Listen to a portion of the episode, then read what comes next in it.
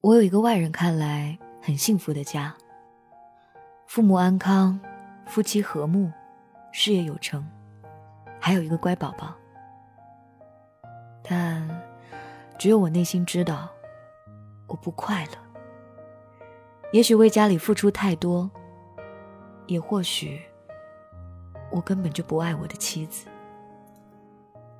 也或许是我变了。你曾说我和妻子共同走过了十五年，从交朋友到结婚，也经历了许多波折。但真正结婚的原因，并不是因为我爱他，而是怕他伤害自己。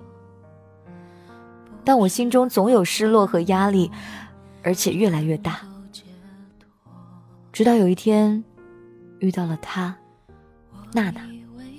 出现的时候，刚好你和他正说要分开。娜娜是九零后的姑娘，比我小十岁。刚刚接触的时候，只是觉得这个小姑娘有理想，爱笑，爱说话，阳光，很吸引我。我也经常找她聊聊天儿。我总觉得呀，要帮帮这个刚踏入社会的小朋友，无论是工作还是生活方面。渐渐的，我开始随着他喜好、心情、作息时间调整自己固有的方式。只要有闲暇，就会想起他，想听到他的声音，想见到他。我，我发现，我爱上他了。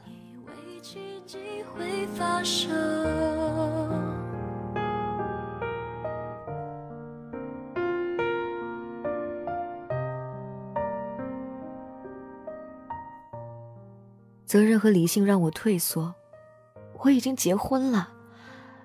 一旦我越出这一步，既对不起妻子，也不能给娜娜一个承诺。但心里却告诉自己，我想要娜娜。那段时间里，天天失眠，决断的意志史无前例的失灵了。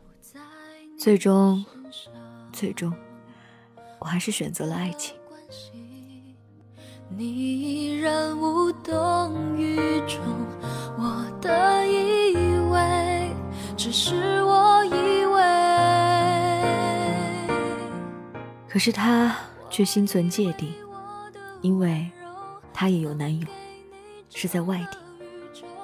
他也知道我们不会有结果，我又矛盾了，不忍心由于我的出现改变他原有的生活。这段时间，生活一片死寂。我们的关系还是近了一步，一起逛街、看电影，聊天很是甜蜜。我还为我们策划了一次远行。那段时间真的很幸福，至少我是这么认为的。为了旅行，我计划各种时间表、飞机票、应带的物品，不断的和他沟通细节。可能我太着急，或者问的太烦，我让他感到了压力。突然间，他开始排斥我了。我感觉到他的心远了好多。终于，我当面问了这些问题，他回击了我。我们完了。我知道，迟早有这么一天，但没想到这么快。这么突然，这么脆弱。以为奇迹会发生，它让你红了眼眶，你却还笑着原谅。原来你早就想好，你要留在谁的身旁。当我们分开的那一刹那，我便开始后悔，无尽的后悔，一切都是我的错。为什么不忍耐？为什么要强势？为什么不给他空间？为什么？为什么？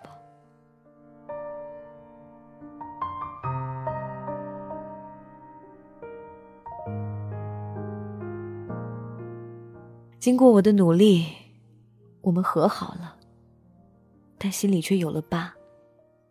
不久便是旅行，只是那是他一个人的旅行。没有我。出发的前一天，他很高兴，终于可以放松一下了，心好累。我心里却有说不出的滋味，我感觉，可能这是最后一次见面了，因为她要去见她男友了，我不过是她的附属品。总之，这晚我们过得很愉快。他在微信上给我留言，waiting for me。我很幸福，也很心酸。你说会懂我的失落，不是靠宽容就能够。预感一般都很准。旅行之后。他对我很是冷淡，约定也一推再推，理由就是洗衣服、见朋友、见亲戚、天冷等等等等。我天天都是等等等，每看一条他发的推辞理由，心都要插入一把刀。我的心已经插不下刀了。我其实一直都明白，他不爱我。只是对我有好感而已，我只是他在这个陌生城市里可以暂时取暖的火堆而已。最终，我下了决心，对他、对我都好，了断了，是那种单边的了断。我不再联系他了。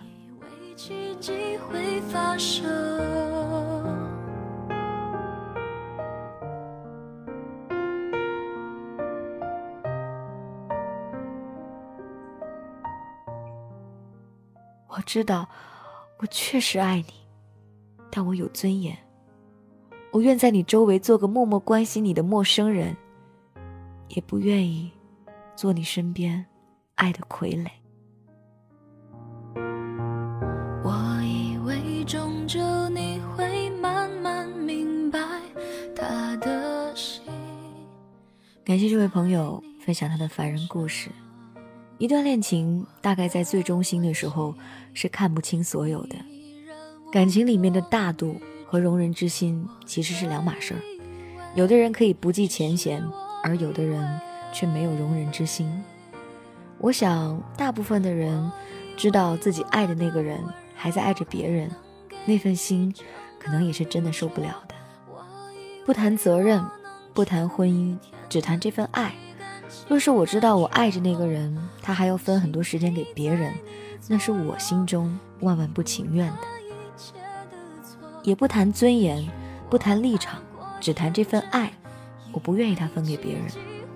现在这个时代也不是三宫六院的时代了，我真的不希望博自己的权利，只为博得他一笑，只因为这样的爱让我很累。如果你也想分享你的凡人故事，可以在新浪微博 DJ 白雪的私信发送给我。您还可以在蜻蜓微社区投稿件给我，一千字左右最合适。听节目的同时啊，您在最右边收藏右边能看到买书一栏，可以购买凡人故事的同名实体书。如果还找不到，可以在 DJ 白雪的订阅号里来咨询我。这就是今天的故事了，明天继续来给你讲故事。专心陪在你左右，弥补他一切的错。也许我太过天真，以为奇迹会发生。他让你红了眼眶，你却还笑着